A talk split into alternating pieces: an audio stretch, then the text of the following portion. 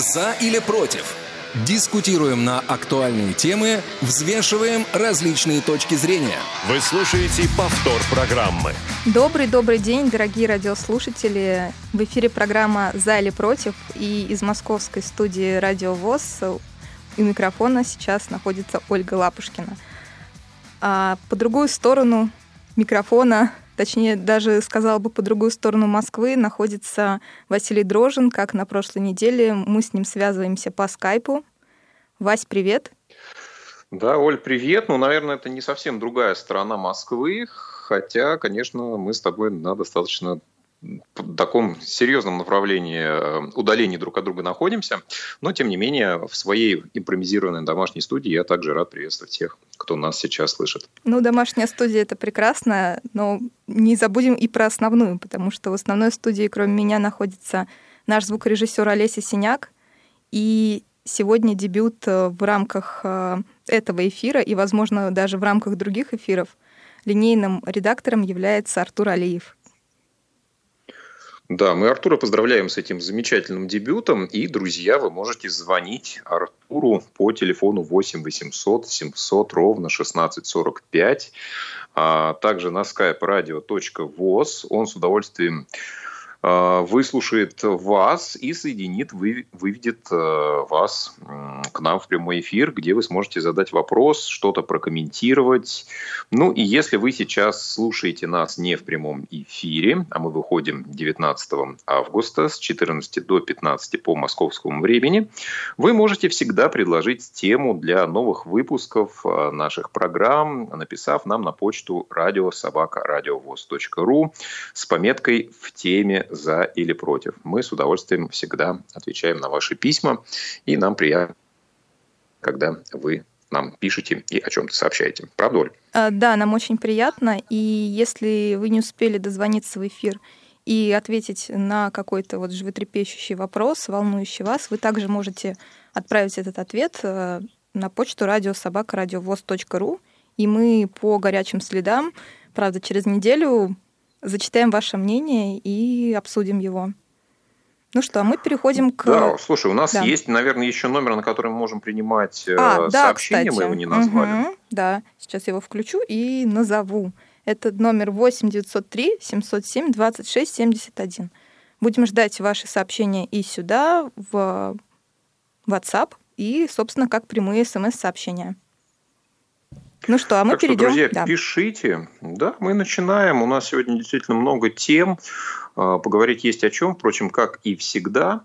Ну, начнем, наверное, с темы, которая актуальна для людей с инвалидностью по зрению, в том числе, в принципе, для людей с инвалидностью и для некоторых других категорий также. А, дело в том, что правительство расширяет перечень а, направлений, по которым будут продаваться субсидированные авиабилеты. Оля, ну вот общаясь с тобой да. до эфира, я понял, что ты, например, вообще никогда не слышал о том, что такое э, есть субсидированные авиабилеты, зачем они нужны и кому они, в общем-то, доступны. Поэтому, наверное, для наших радиослушателей немножко стоит пояснить, э, что это такое. Да, да я есть... слышала название, но на самом деле не вдавалась в подробности никогда, поэтому если ты раскроешь э, все секреты, что это такие за билеты, как их можно получить, это было бы очень полезно.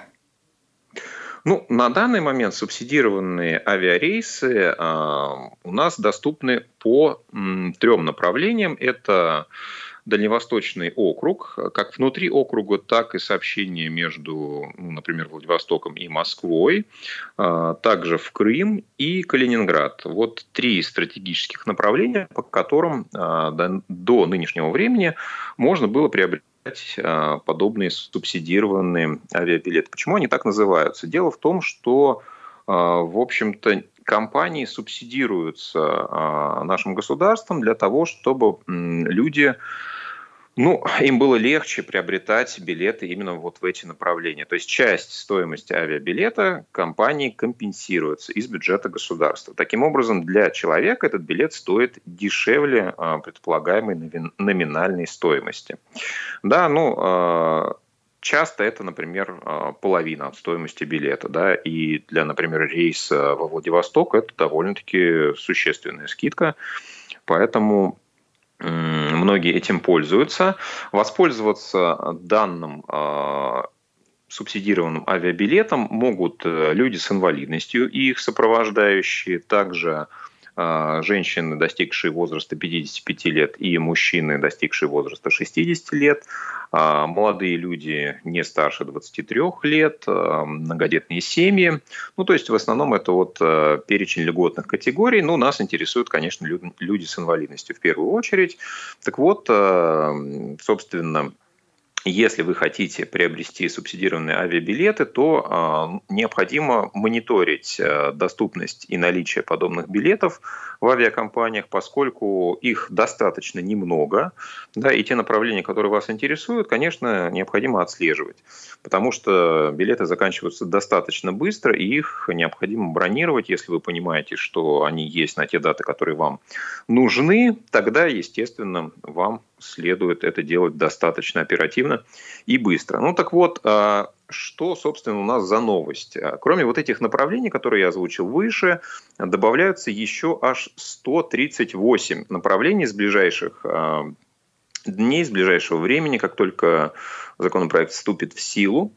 Это вот. прям очень И внушительная тут... цифра, потому что ну когда ну, называется да, Владивосток... Это это, мягко говоря, не три, да, получается, что большая часть э, России будет, наверное, у нас за, закрыта. А, ну, давай перечислим да, некоторые города, угу. которые входят э, вот в эти направления. Это такие города, как э, Красноярск, Иркутск, Чита, Горно-Алтайск, Сочи, Нижний Новгород, ну и ряд других направлений.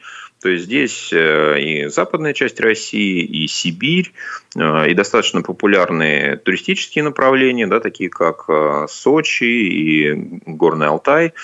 Да, поэтому я думаю, это очень востребовано будет. Вопрос, насколько это будет масштабно, какие объемы этих билетов будут поступать в продажу и в какие сезоны это будет доступно. Потому что нужно отметить, что субсидированные билеты доступны не круглый год.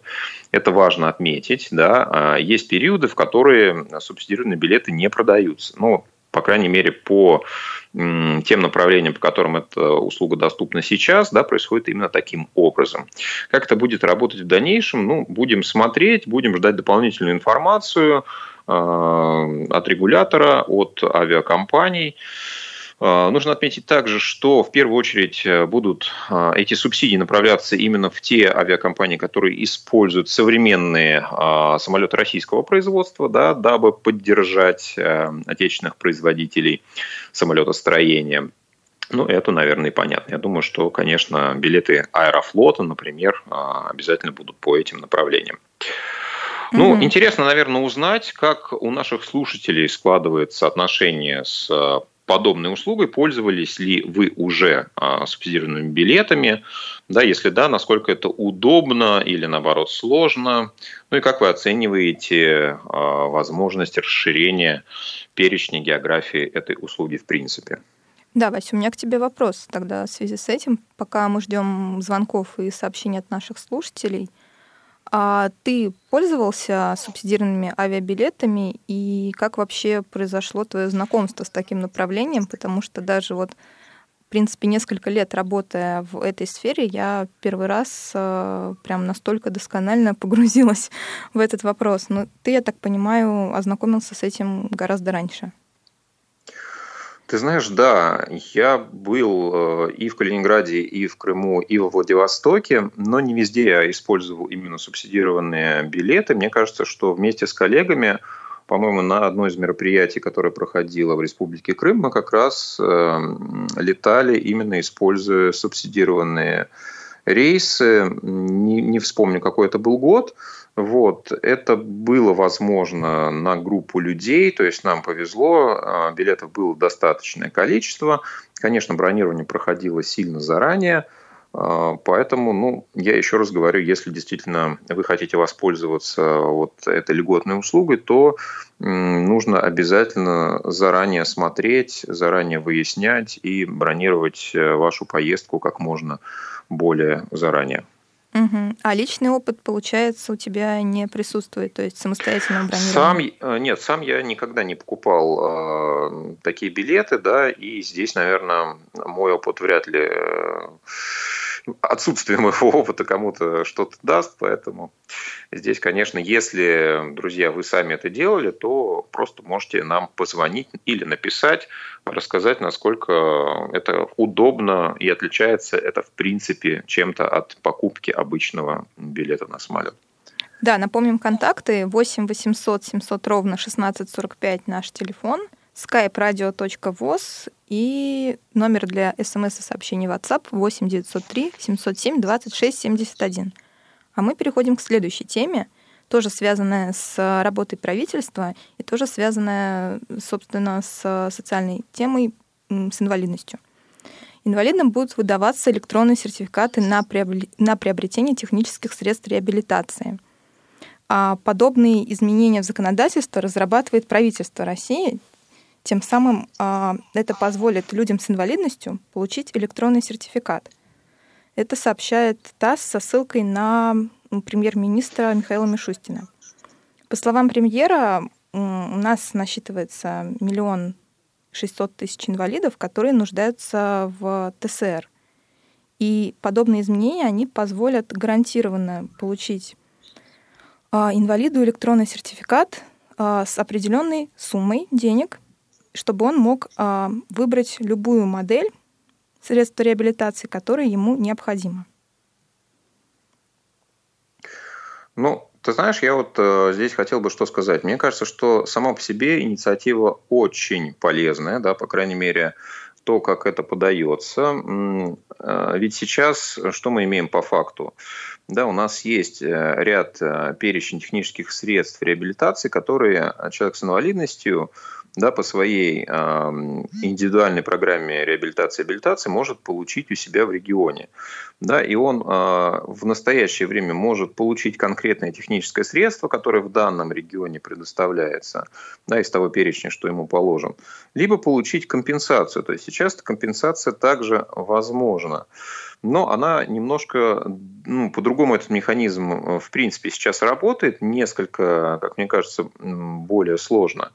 Да, и подразумевается, что человек просто будет получать э, электронный сертификат, которым он э, напрямую сможет ну, компенсировать, видимо, часть или полную стоимость технического средства реабилитации. Да, то есть если раньше человек, например, покупал ну, условно, э, видеоувеличитель, да, этот чек э, товарный, кассовый, он должен был отнести э, в ту организацию, которая занимается выдачей ТСР в конкретном регионе, допустим, это фонд социального страхования, и там ему уже по предъявлению вот этого перечня документов, необходимых о приобретении этого видеоувеличителя, через какое-то время компенсировали определенную стоимость. Да? А, то есть есть границы, в рамках которых по конкретному техническому средству можно компенсировать ту или иную стоимость. То есть сейчас, я так понимаю, вот эта стоимость будет заложена в этот электронный сертификат, который человек будет э, получать ну, раз э, в несколько лет. Да, ведь каждое техническое средство у нас дается на определенный период. Э, там где-то 5, где-то 7 лет, насколько я помню. Да, то есть раз в несколько лет человеку, видимо, будет проходить, приходить этот электронный сертификат, которым он сможет воспользоваться. Но вот единственный момент у меня э, сразу возникает вопрос. Да, мне кажется, что здесь есть определенные подводные камни, которые ну, пока вот я не, совсем вижу, как они будут... Э, ну, я не вижу регламентации этих вещей, а именно э, какие э, именно средства я смогу приобретать по этому электронному сертификату. То есть этот перечень, он закрытый или открытый. А, перечень магазинов, в которых я смогу этот э, сертификат обналичить, он тоже открытый или закрытый. То есть, условно, могу я прийти в видео и купить себе смартфон, да, эм, считая, что это техническое средство реабилитации, оно мне необходимо. Либо же я смогу только в определенных специализированных магазинах купить определенный и конечный перечень э, вещей.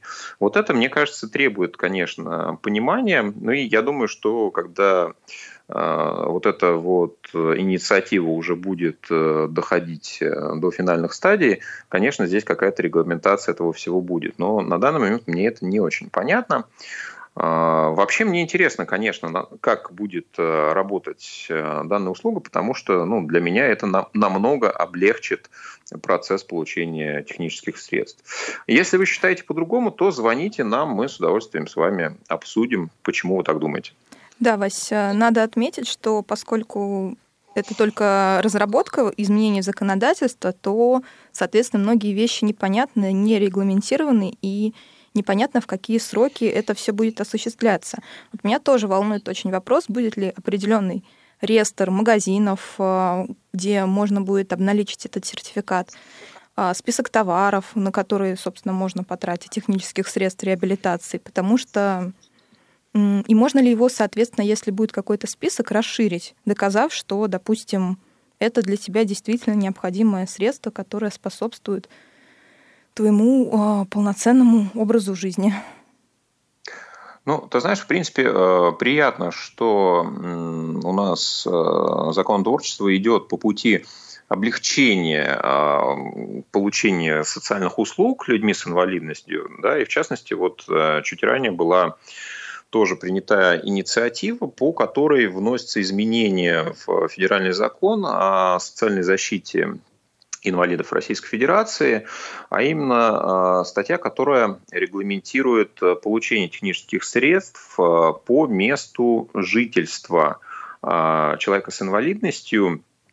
Э, и здесь теперь отменяется привязка к регистрации человека, да, то есть теперь можно будет получать техническое средство реабилитации по месту проживания, а не по месту прописки. Да? То есть, если человек, например, уехал на учебу, то ему не обязательно получать в своем родном городе необходимые ему технические средства. Он может это сделать, обратившись э, в соответствующий орган, соответствующую структуру э, того региона, в котором он находится. Да? Но как, опять же, это будет работать, да, мы, я думаю, что узнаем. Да, инициатива хорошая, как раз и а, принятая ранее и ту, которую собираются внести сейчас, а, это повышает мобильность и, соответственно, дает возможность а, перемещаться в различные места и не быть привязанным к определенным социальным учреждениям. Да, безусловно, поэтому интересно, как это будет реализовано на практике. Обязательно будем следить за развитием событий. Ну, предлагаю двигаться дальше. У нас э, следующая тема касается политических моментов, которые происходят в Братской Республике Беларуси. Мы не так часто обсуждаем политические вопросы, политические моменты, и здесь, наверное, немножко нестандартным образом мы будем освещать то, что происходит сейчас, те непростые события, которые происходят на улицах э, Минска и других городов Белоруссии. Э, Телеграм, официальный канал Телеграм в Беларуси провел анонимный опрос э, среди пользователей о том, как люди голосовали на выборах э, президента Беларуси. Да, предлагались э, варианты тех кандидатов, э, которые были в бюллетене, это пять человек. Также предлагался вариант против всех, вариант «я не голосовал» и вариант «я не из Беларуси». Ну, потому что Телеграм охватывал тех людей, которые, в принципе, например, не являлись гражданами Беларуси. А, и вот интересная статистика. Да, напомню, что официальная статистика у нас а, была 81% проголосовали за действующего президента Белорусской Республики Александра Лукашенко, 10,1% а, за основного оппозиционного кандидата Светлану Тихановскую, вот, и там 4,6% против всех. А, так вот, что касается данных этого телеграм-канала, то здесь за Светлану Тихановскую проголосовало 56%. 7% а, сообщили, что не голосовали вообще. И э, действующего президента Александра Лукашенко, опять же, да, вот по данным этого анонимного вопроса, поддержали только 2% тех, кто в нем принял участие. 31% а, указали, что они не из Белоруссии, да, ну, соответственно, понимаем, что из тех, кто а, голосовал, а это около 918 а, тысяч, да, ну, то есть э, чуть менее миллиона, в принципе, достаточно большое число людей, да, фактически чуть менее трети – это ну, не репрезентативная история. Да, но, однако все, кто остались, вот подобные цифры у нас показали. А, не знаю, Оль, вот твое мнение, насколько такая выборка, насколько подобные опросы могут отражать реальную картину происходящего, да, и насколько это показатель чего бы то ни было? А, смотри, Вась, я, в принципе, положительно отношусь к опросам, когда есть с чем сравнивать. То есть, если на одну тему представлено от двух и выше, когда ты можешь а, составить какую-то картину по средней температуре в больнице, так скажем. И просто на этот счет нужно, на мой взгляд, отталкиваться все-таки от того места, где проводился опрос. Опрос проводился в Телеграме, как мы знаем, а, ну и по опыту нашей страны, и по опыту, если кто-то общался с представителями бывших союзных республик, то знают, что а, это набирающая популярность платформа, и чаще всего в ней регистрируются молодые, активные, социально активные граждане. Соответственно, там э, очень велика распространенность всевозможных политических каналов. Но вот э, мое мнение на этот счет давай мы разберем по цифрам непосредственно. Как ты сказал, э, проголосовало чуть более 900 тысяч человек, из них э, 30% мы убираем, поскольку это были заинтересованы непосредственно в том, чтобы узнать итоговые цифры опроса люди, насколько понимаю, да. А, и у нас получается... Но они честно написали, да. что они не белорусы, да, да. да мы угу. их не берем. Да. У нас получается где-то около 600 тысяч человек, э, действительно белорусы, которые проголосовали, а, создали такую онлайн-платформу э, реального голосования, так скажем, симулятор. И отталкиваясь от этих цифр, мы еще посмотрим, какое реальное население республики, то есть это чуть более 9 миллионов человек, соответственно, проголосовали чуть менее 10%. И плюс к этому мы еще добавим другие цифры. Я надеюсь, ни на, никого не нагружу таким большим количеством, но готовясь... Ну, сразу смотри, да. небольшая поправка. 9 миллионов населения, но да. не все же население голосует. То есть там нужно убрать э, детей, угу. тех, кто не достиг возраста, с которого можно голосовать. Ну да, там конечно. тоже будет немножко поменьше. Значит, не 10%, а больше. Ну нет, если мы просто 9 миллионов смотрим с э, небольшим, то это получается 15%. 600 э, тысяч проголосовавших в вопросе, но если мы даже 3 миллиона берем детей, к сожалению, не знаю точное количество, если кто-то знает, поправьте нас, пожалуйста, позвоните в эфир. А, но, тем не менее, вот будем отталкиваться от этой примерной цифры от 10 до 15 процентов а белорусов приняли участие в онлайн-голосовании. И посмотрим на состав Телеграма. Я искала исследования на тот счет, э, сколько непосредственно граждан республики а, зарегистрировано, но таких открытых данных нет. Единственное, что нашла в 2019 году, медиакомпания Exlibris э, делала большое подробное исследование русскоязычной аудитории Телеграма, из которой получалось, что 65% а, русскоязычного телеграмма — это молодые люди от 18 до 34 лет. Каждый четвертый пользователь а, связан с IT-сферой. А как мы знаем, Беларусь у нас а, славится в том числе и развитым IT-сектором. И 4% из а, всех людей — это вот непосредственно граждане Беларуси. То есть можно, в принципе, делая общий вывод из этого всего, понять, что не так много реальных людей а, республики знали об этом опросе, о существовании такого места, где можно высказать свое мнение. Поэтому считаю, что цифры не настолько реальны, насколько они пытаются казаться, как и не сильно реальные официальные цифры, которые нам представляют, потому что все-таки все видят, какие различные провокации создаются на этот счет. сколько появляется сначала одних данных, которые официально представляет ЦИК, потом других. И из этого тоже можно делать выводы. Но белорусам хочется пожелать терпения, пожелать э, отстаивать свои позиции каждому лично, да, и если есть сторонники действующей власти, тоже не бояться высказывать это, если даже кажется, что вы в меньшинстве. А, ну да, в любом случае хочется, чтобы вся эта ситуация завершилась э, мирным образом. И ну, какой-то компромисс, который пока не очень видится достижимым, но тем не менее был в скором времени найден. Я думаю, что нам необходимо прерваться на небольшое время для анонсов, после чего мы продолжим.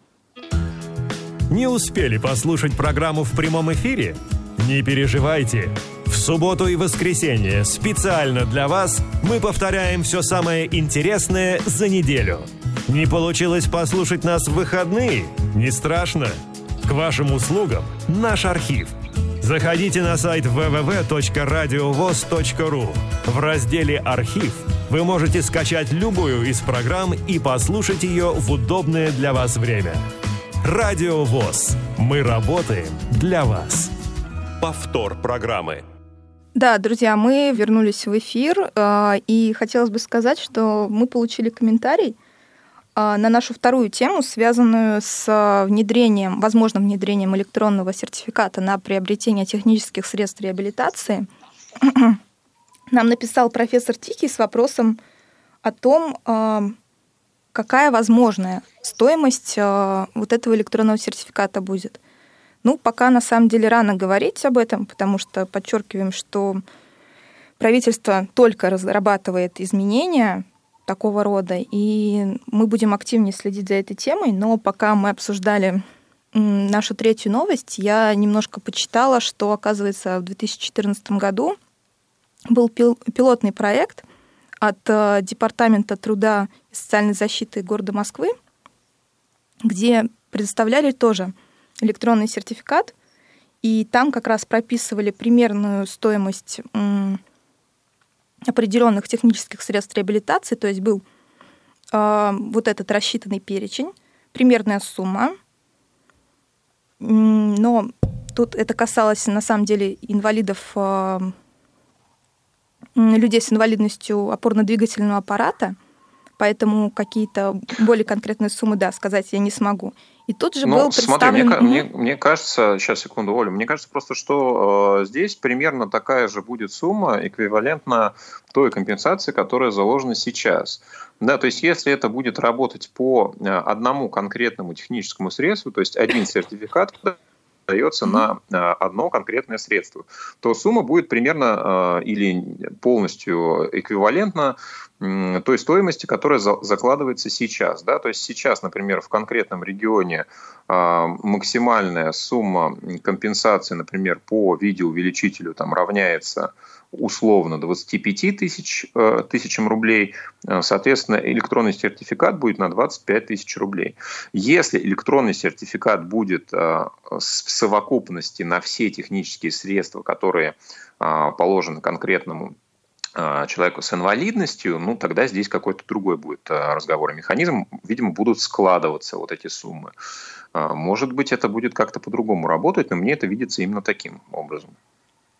Ну да, это наиболее логичное объяснение того, как это может э, проводиться с, наименьшей, с наименьшим изменением уже действующего уклада, просто переводом его в более такой э, дистанционный формат.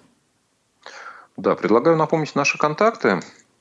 Да, номер телефона наш 8 800 700 ровно 1645. Артур Алиев э, с радостью примет ваши звонки и выведет э, в эфир. Также skype radio.voz. Ну а если вы хотите, как профессор Тихий, написать сообщение и поделиться своим мнением, то вы можете это сделать на номер 8903 707 26 71. Вот интересная новость следующая, которую мы хотели бы предложить вашему вниманию. Оль, вот э, скажи мне, ты в свой день рождения э, уходишь с работы раньше или нет? О, э, знаешь, Вася, год на год не приходится. Иногда мне хочется действительно уйти пораньше. И, собственно, это легко получается по э, договоренности с начальством. Э, либо, наоборот, мне хочется провести максимальное количество времени с коллегами, получить их поздравления, порадовать их, что у меня такой праздник, и я, наоборот, остаюсь подольше.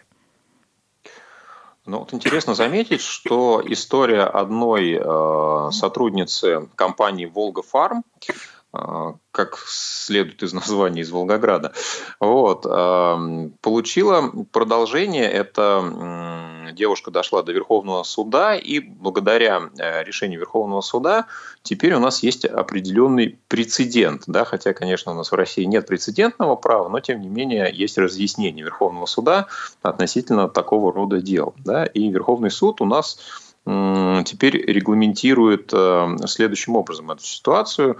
Россиянам разрешается уходить э, раньше с работы в э, свой день рождения, если в организации существует такая традиция. Очень интересно, каким образом на юридическом языке можно будет понять, установить, есть ли в организации такая традиция. Но, тем не менее, история этой девушки следующим образом складывалась. Э, в свой день рождения она э, в общем-то, и ушла раньше с работы, объясняя это тем, что сотрудников всегда отпускали раньше э, в дни рождения, и она предупредила об этом своего непосредственного руководителя. Однако руководство э, сочло это прогулом, были просмотрены камеры видеонаблюдения, контрольные записи в журнале, видимо, в котором отмечались люди при а, приходе и выходе с работы. И, собственно, это явилось основанием для увольнения а, данного человека по статье прогул. То есть не нахождение на рабочем месте более 4 часов подряд. А, значит, э, женщина посчитала свои права ущемленными и нарушенными и обратилась в суд для э, восстановления на работе и компенсации морального и материального ущерба. А, суд первой инстанции частично удовлетворил ее иск, а суд областной инстанции апелляционной а, вернул все, собственно, на изначальный уровень, то есть признал а, правомочным решение об увольнении.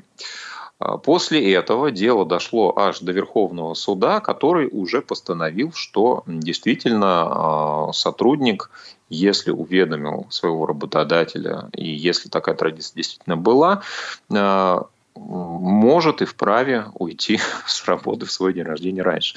Ну, действительно интересно, да, вроде казалось бы такая незначительная история, но тем не менее человек дошел шел с этим до Верховного суда. Ну, понятно, для него это важно, потому что его по этому основанию уволили. Да, но тем не менее, э, вот теперь уже работодатель подумает 10 раз, да, прежде чем инициировать э, подобное разбирательство. Ну, конечно, я думаю, что в а, каких-то структурах, где серьезный уровень дисциплины, контроля, да, какие-нибудь режимные объекты, я думаю, что так просто подобные уходы не пройдут. Ну, а если касается каких-то э, стандартных, э, не знаю, компаний, офисных режимов работы, то для них это, наверное, ну, будет такой интересной новостью, интересной практикой. Ну, вообще интересно, э, друзья, узнать ваше мнение относительно того, если у вас э, на том месте, где вы трудитесь, практика в какие-то праздничные дни э, уходить раньше с работы, ну, насколько на это положительно или негативно смотрит начальство, и были ли у вас когда-нибудь конфликты с вашим работодателем на почве того, что вы уходите раньше с работы в подобные дни. Пишите, звоните, будет интересно услышать ваше мнение. Э, да, друзья, на самом деле очень интересный прецедент. Э, меня больше всего поражает эта женщина, которая действительно за правду пошла. И несмотря на то, что э, суд первой инстанции удовлетворил, но частичный иск, она пошла дальше в областной суд, где все отменили. Но потом все-таки добилась своего. Это надо отдать должное стойкости и осознанию того, что насколько человек считает себя правым и готовым отстаивать свое мнение. Вот это правда очень интересно. Но на самом деле хотелось бы еще отметить такой момент, что у нас на работе непосредственно а, такие истории я имею в виду истории а, нормального ухода с работы, да, когда тебе, ну, ты действительно по договоренности с начальством это все решаешь, они а, часто случаются, и как раз-таки все нацелено на то, чтобы сотрудник а, действительно мог отдохнуть. И единственное, как я вспоминаю историю полуторагодовалой давности, перед Новым годом нам только на корпоративе сказали, что э, этот день будет коротким, и, соответственно, следующий день, 31 число, он будет нерабочим.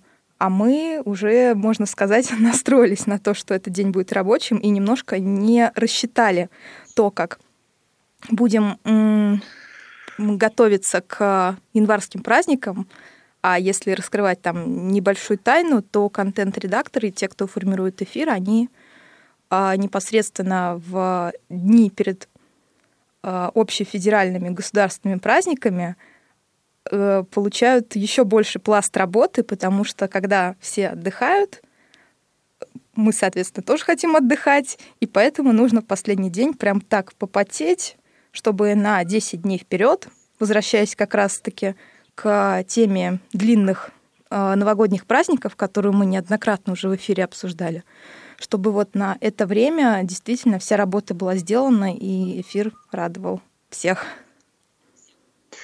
Чувствуется, что ты о больном, конечно, начала говорить. Ну, слушай, главное, а, объявили до, а не после, да? Да. Было бы более обидно, если бы вам сказали в понедельник, друзья, в прошлую пятницу можно было уйти пораньше. Да, и пришлось поэтому как раз подольше а... работать. Но у нас еще есть одно сообщение по поводу нашей второй темы электронных Интересно. сертификатов на технические средства реабилитации. Елена из Челябинска пишет, что она также за то, чтобы такую инициативу утвердили, ей бы было намного удобнее, потому что по индивидуальной программе реабилитации ей почему-то эти средства не положены, и она их всегда покупала за свой счет.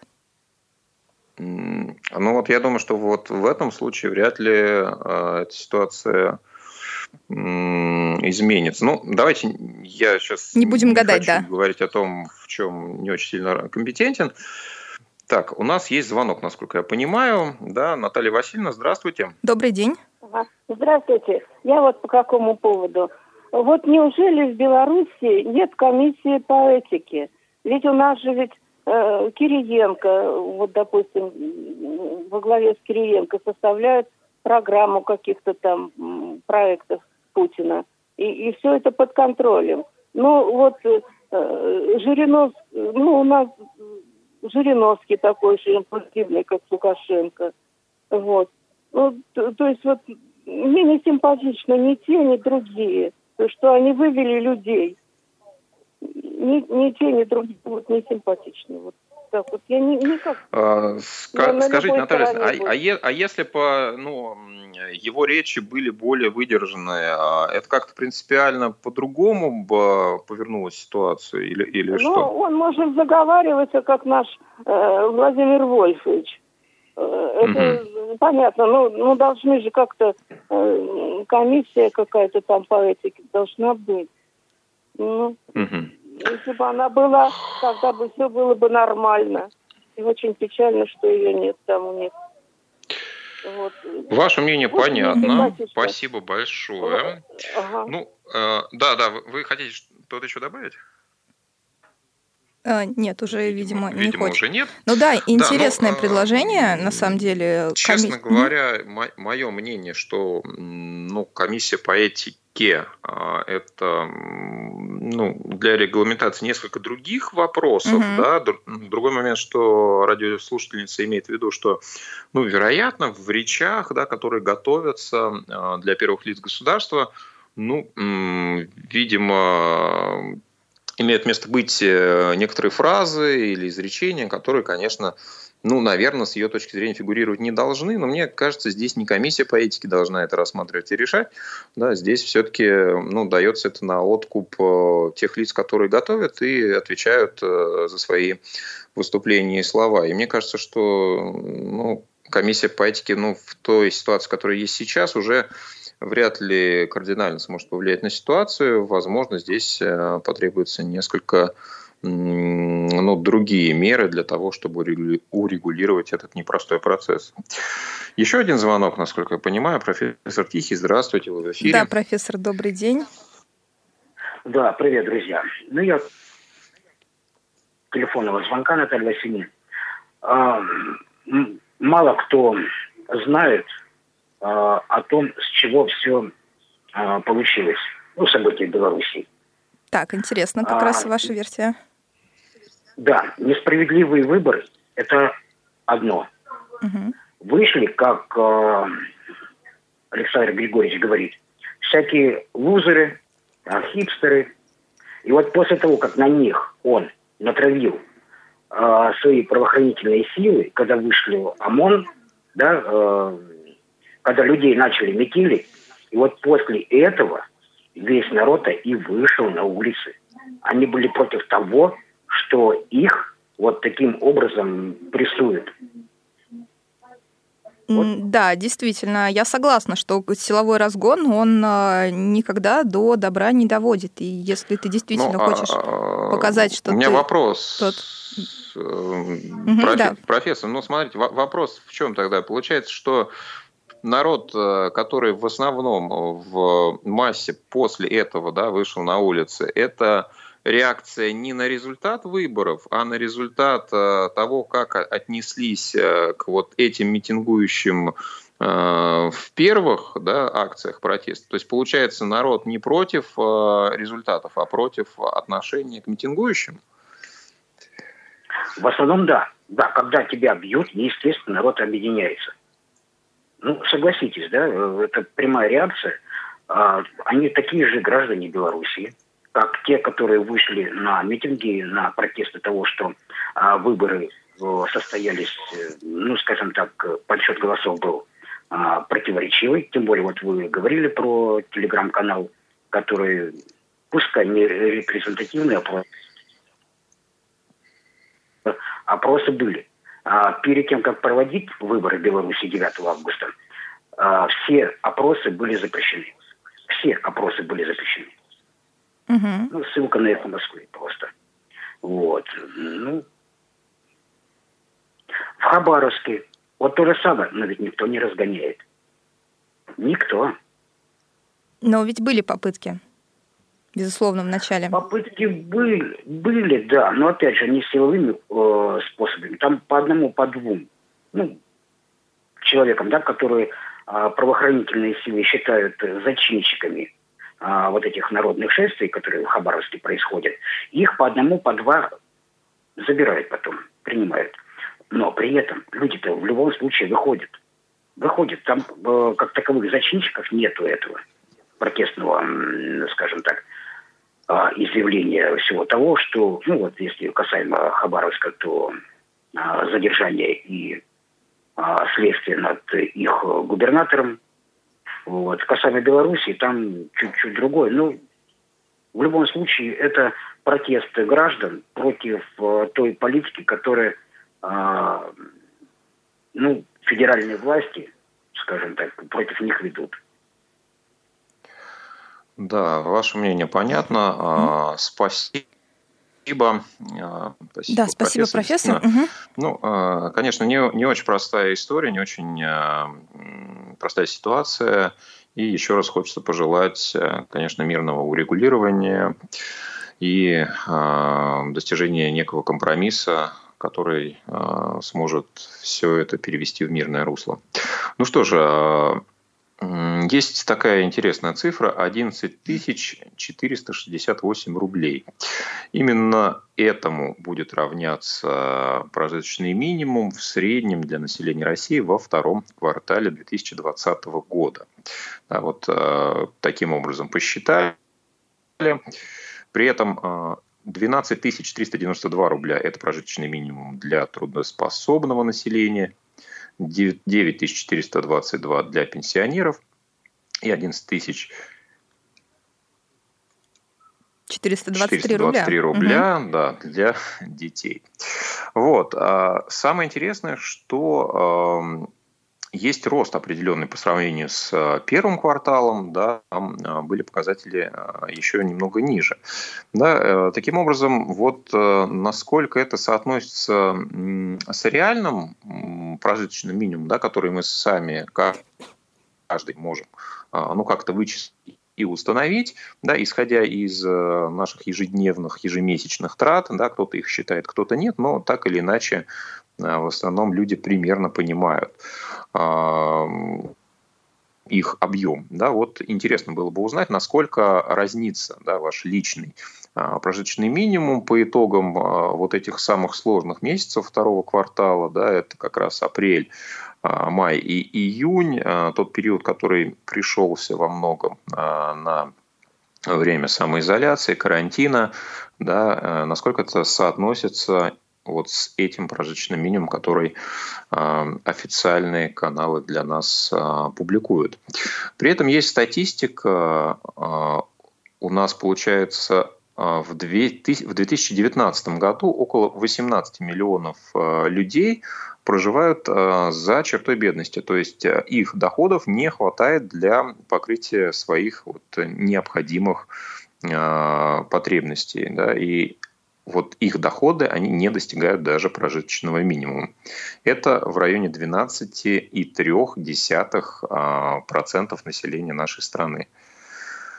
При этом максимальный уровень бедности 34,7% в республике Тыва и а, минимальный 5,6% в Ямало-Ненецком автономном округе. Да, то есть это наиболее благополучный субъект федерации, где число а, людей, которые находятся за чертой бедности, оно минимальное в абсолютных цифрах.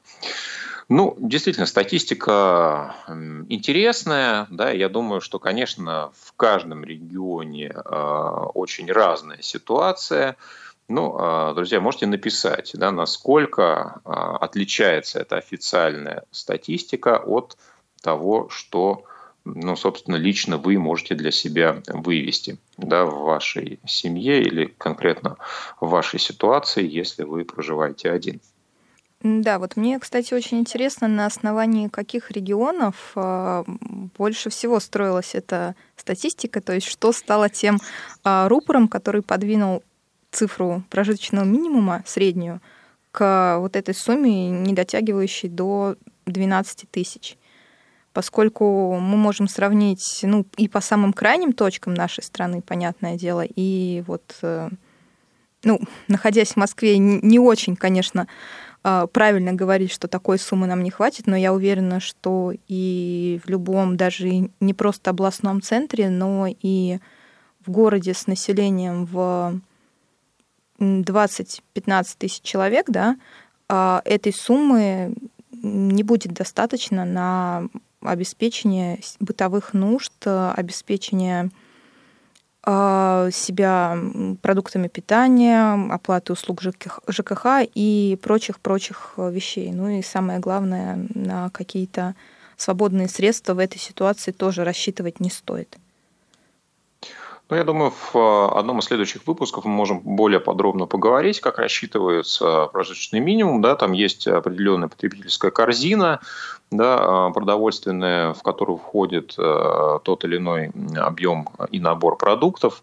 И, наверное, если мы говорим именно о потребительской корзине, если мы не берем услуги, то стоимость э, в продуктовом отношении, она может быть не так сильно отличается в разных регионах. Да? Если мы уже будем касаться услуг, покупки вещей, э, одежды, тогда э, здесь эта разница может э, быть более существенной, и тогда, конечно, ну, в тех или иных регионах это будет сильно ну, большую корреляцию иметь с тем, какой-то, какой средний уровень существует.